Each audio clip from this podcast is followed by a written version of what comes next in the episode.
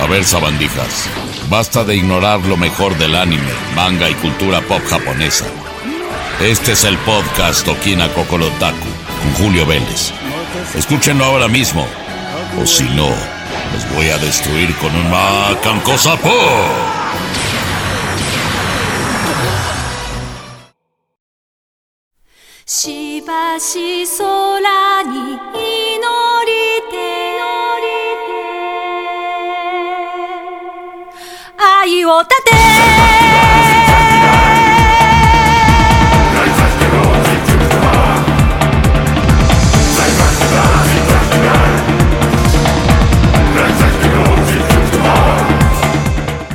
Mis queridos amigos, yo soy Julio Vélez y es un gusto saludarles en este nuevo episodio de Okina Kokorotaku, número 27 en su segunda temporada. Ya saben que nos pueden escuchar en una enorme cantidad de vías eh, si nos están escuchando desde Spotify. Bueno, les voy a decir toda la lista para que de una vez se vayan haciendo a la idea de la tremenda cantidad de medios en los que los podcasts de Spoiler Time estamos disponibles. Fíjense, tomen nota. Boss Sprout, Amazon Music, Spotify, iBooks, TuneIn, iHeartRadio, Google, Apple, Castro, Deezer, Player FM, Pocket Cast, Listen Notes, Podfriend, Podcast Index, Overcast, Podcatcher, Castbox y por último Podcast Addict. En cualquiera de estos, desde el que nos estén escuchando, Díganle a sus amigos que estamos en cualquiera de todos los demás y pueden suscribirse, pueden escucharnos cuando ustedes gusten. Será un enorme placer atenderlos. Pero ¿de qué se trata Okina Kokorotaku número 27? Bueno, tenemos cosas muy interesantes relacionadas con el mundo del anime, el manga y la industria japonesa en sí de la cultura pop, películas, música, etcétera. Yo soy Julio Vélez y me pueden seguir en Twitter siempre, arroba Julio Vélez, donde podemos escuchar, leer sus comentarios y por supuesto hacer algunas propuestas para nuevos programas. Tenemos cosas muy interesantes, por ejemplo, les queremos platicar sobre lo que está sucediendo con la producción de anime en Japón en estos tiempos. ¿De qué estamos hablando? Bueno, ya saben cómo está todo este rollo de la pandemia, cómo están cambiando las situaciones constantemente para el momento en el que se está grabando este episodio 27 de Okina Kokorotaku. Eh, estamos a unos cuantos días de que termine el segundo estado de emergencia en Japón, particularmente en Tokio, algunas de sus prefecturas más cercanas. Y resulta que tanto la parte metropolitana como tres prefecturas eh, que están ahí cerquitita quieren extenderlo dos semanas más. Esto puede afectar el estreno de películas tan importantes como la mismísima Evangelion 3 más 1, eh, Try Upon a Time, que ya se había retrasado por esta misma situación de la pandemia y que amenaza con retrasarse una vez más. Todo esto está causando muchas situaciones que se están moviendo y aparte la enorme cantidad de anime que de por sí se produce pandemia o no en Japón, que ha llegado a un punto en el que compañías o estudios como Production IG han declarado ya no se puede producir anime pensando solo en Japón no es porque no exista la infraestructura o la cantidad de talentos para crearlo, sino que deja pensando en algo muy interesante. Fíjense lo que apareció en esta publicación eh, en el Financial Times, eso tiene muy poquito, y sale una declaración justamente de los estudios donde dice que el punto de inflexión crítico en donde más de la mitad de los ingresos de la industria del anime se generan fuera de Japón, está a punto de cruzarse. En esta última década donde ha habido tantas adquisiciones, piensen en Netflix, todo lo que ha estado adquiriendo en los últimos meses, fusiones, y todo eso ha hecho que la industria del anime reconozca que el crecimiento ya debe de provenir del extranjero, no exclusivamente desde Japón, y que el anime está seguramente tomando ese camino. Eh, Amazon también está haciendo compras importantes, Netflix por supuesto mucho más, y ahora con los movimientos que va a haber eh, tras la compra de Funimation o de la división de Sony para Crunchyroll, seguramente va a haber todavía más situaciones. Este vicepresidente de Production ID, que es Josh Wada, mencionó que quedarse nada más en Japón para estas cosas está haciendo cada vez más difícil y es un contenido que a final de cuentas se está llevando internacionalmente. Entonces, ¿por qué no apostar porque vengan producciones fuera de Japón? Ahora, ¿significa esto? Julio Vélez, su servidor, siempre le han estado atacando.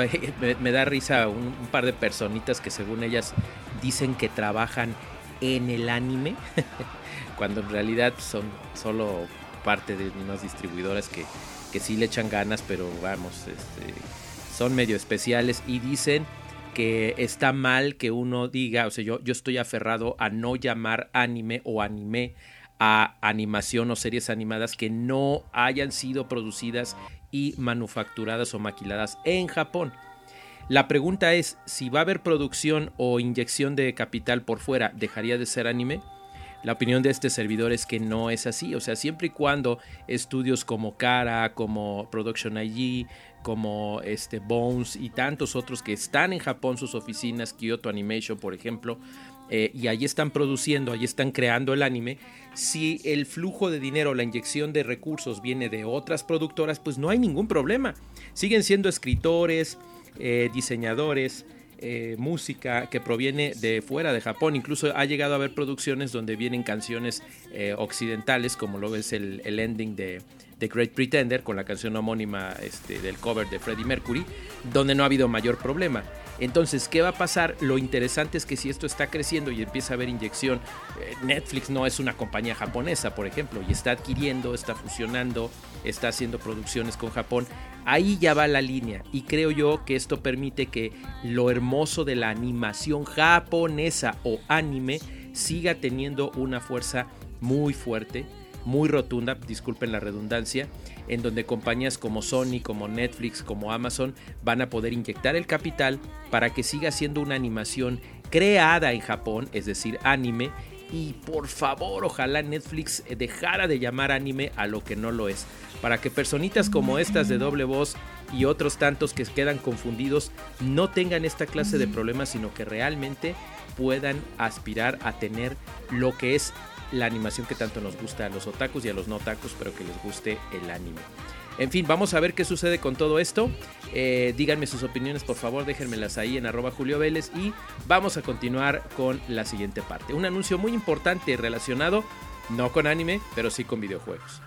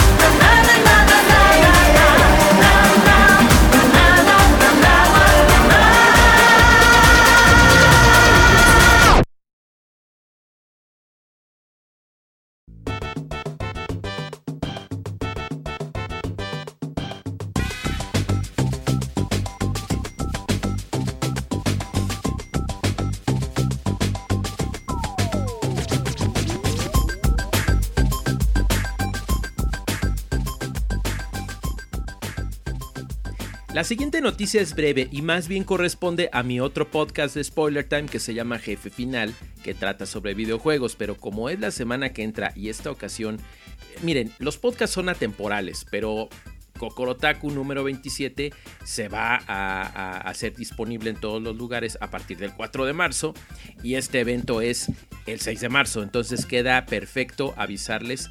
Si ya disculpen por favor si lo escuchan después, disculpen el asunto de la vigencia, pero estoy muy emocionado y no quiero que pase la ocasión para presentar algo que a mí me gustó mucho porque es una iniciativa muy noble y muy bonita para los Nintendo maníacos. Es en difusión o en conmemorando el 35 aniversario de la saga Super Mario Bros.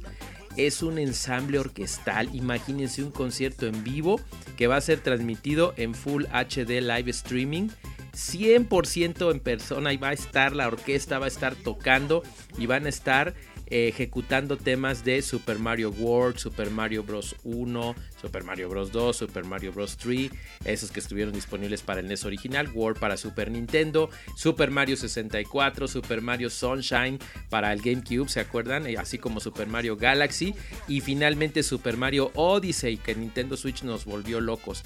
Van a estar tocando en vivo, se van a estar viendo imágenes de los personajes clásicos de todos estos títulos.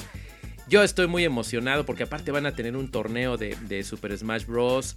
Este, Mario Kart y van a regalar hasta un Nintendo Switch. Esto está muy emocionante.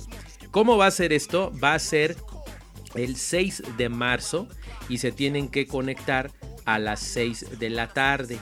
Esto está muy interesante porque pues no siempre ocurre en esta clase de conciertos y menos siendo el 35 aniversario. Este concierto se titula Symphony Show Entertainment MB35 2.0 y pueden adquirir sus boletos en arena.mx. En la preventa eh, cuesta el, el, streaming está en 150 pesos, el streaming más la ficha 200 pesos y el mero día del evento, que va a ser el 6 de marzo de 2021 a las 6 de la tarde tiempo del centro de México, costará 250 pesos. Así es que yo les sugeriría que lo adquirieran antes si es que están todavía tienen un par de días y oyen eh, Okina Kokorotaku en su día de estreno. Y lo de la ficha es que van a tener la oportunidad de participar en uno de estos torneos eh, y van a poder ganarse un Nintendo Switch. Imagínense, yo quisiera ganarme uno si no fuera porque ya, ya tengo dos, un normal y un light. Pero bueno, este es el concierto, no se lo pierdan, se lo repito, entren a arena.mx para adquirir sus boletos y el nombre del evento del concierto online de ensamble orquestal y torneo interactivo es Symphony Show Entertainment MB-35. Ahí se ve la silueta de Mario luego, luego. Les se las voy a poner la imagen en mi canal de Twitter. Y bueno, espero tener la oportunidad de ver el concierto para contarles en el siguiente programa de Jefe Final qué tal estuvo. Por lo pronto, no se lo pierdan, sobre todo si son fans de Mario. Ya sé que Okina Kokortaku hablamos de anime, pero a final de cuentas viene de Japón. Es totalmente válido porque este programa trata sobre la cultura pop japonesa. Vámonos con lo siguiente y sigamos escuchando estos tonos de Mario Bros.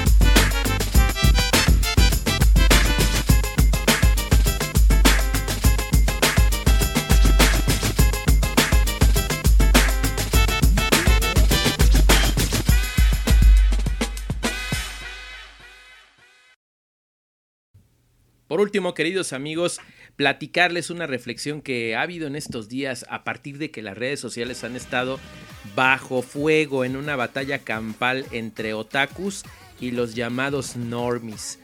Estas personitas de doble moral que ya nos tienen hasta la coronilla en Twitter, en Instagram, en Facebook, en todas las redes sociales habidas y por haber, porque se la pasan rasgándose las vestiduras, que si se sexualizan los personajes de cualquier cosa, no solo del anime y el manga, sino de cualquier cosa, pero ya los otakus están hartos de que se la pasen molestando eh, con franquicias legendarias como Kimetsu no Yaiba, Naruto, One Piece, Dragon Ball, por supuesto, Sailor Moon, My Hero Academia. Ah, gentecita de recientes generaciones que le llaman la generación mazapán, la generación de vidrio o norteamericanos los llaman los normis, que se sienten como si fueran la gran cosa y tienen derecho a opinar y estar atacando estas franquicias. Por ejemplo, una chica hace poco en TikTok estaba diciendo que se sexualizan a todas las niñas de My Hero Academia cuando ese no es el caso. El anime tiene ciertos conceptos que durante décadas a la gente que nos gusta nos ha llamado la atención. Cuando se pasan de la raya, pues eh, se hace un reclamo y generalmente responden de manera correcta tanto los estudios como los creadores. Pero lo que está sucediendo actualmente, sobre todo en Twitter, que es cada vez más tóxico, es horrible, es horrible. Ya se le llama a estos normis el cáncer de Twitter. Y podemos hacer dos cosas, dejar de entrar a redes sociales, dejar de ver y seguir teniendo nuestros gustos predilectos por el anime. Yo les recomiendo que sí, pues traten de que no sea algo extremo, lo de las lolis debe tener un límite. Hay muchas situaciones en el Echi y, este y, varias cosas que, como que sí molestan. La necesidad de querer forzar las cosas de aceptación eh, no, no, no funcionan. Y para la cultura japonesa no funciona tampoco. Entonces, si es un género que nos gusta, pues aceptémoslo tal y como es. Y si nos estamos haciendo eh, más, eh, digamos que más inclusivos y nos estamos metiendo en ese tipo de activismo, pues entonces pues quizás dejar de ver el anime, ¿qué les parece? Dejar de ver ciertas series, dejar de jugar ciertos videojuegos si no nos parece y no estar presionando en la manera que está ocurriendo en juegos occidentales como el videojuego de Hogwarts que se está desarrollando, donde ahora te están metiendo con calzador que haya personajes transexuales cuando siempre ha habido videojuegos donde puedes jugar como hombre, como mujer y sentir que eres mujer si tú quieres siendo hombre o viceversa y no ha habido ningún problema, pero todo se queda en la sala de tu casa. En fin, es una opinión personal y ojalá este, esta situación dejara de causar tantos estragos y tantas divisiones en algo que debe de gustarnos. El anime, el manga, los videojuegos japoneses, toda la cultura japonesa que es tan hermosa, pues eh, considerar de dónde viene, cómo es la cultura de allá y no querer que embone a nuestro gusto, sino verla y disfrutarla. Y si no nos parece, pues buscarnos eh, series activistas, series donde haya toda la, gama y todos los colores del arco iris de piel. Y bueno, eso. Pero dejar de estar atacando tanto a los creadores, que es algo horrible, nada más porque algo no nos pareció. Esos son los mentados normis. Eh, véanse en un espejo cuando estén en redes sociales y están cayendo en eso. Pues el respeto también implica respetar a los que no están de acuerdo con lo que nosotros queremos pensar, ¿no? Pero bueno. Queridos amigos, yo soy Julio Vélez y con esta reflexión me despido. Pueden leerme y comentarme, por supuesto, en Twitter, arroba Julio Vélez, y, le, y escucharnos tanto el podcast Okina Kokorotaku como Jefe Final y como todos los demás de Spoiler Time en todos los lugares que les he dicho, Google, Apple, Amazon Music, Spotify, TuneIn, Deezer, Podfriend, Overcast y todos los que les dije en un principio. Regresen el podcast al principio para que escuchen toda la gama que existe y por lo pronto síganse cuidando mucho si están atravesando esa pandemia. Yo soy Julio Vélez, cuídense mucho y hasta la próxima.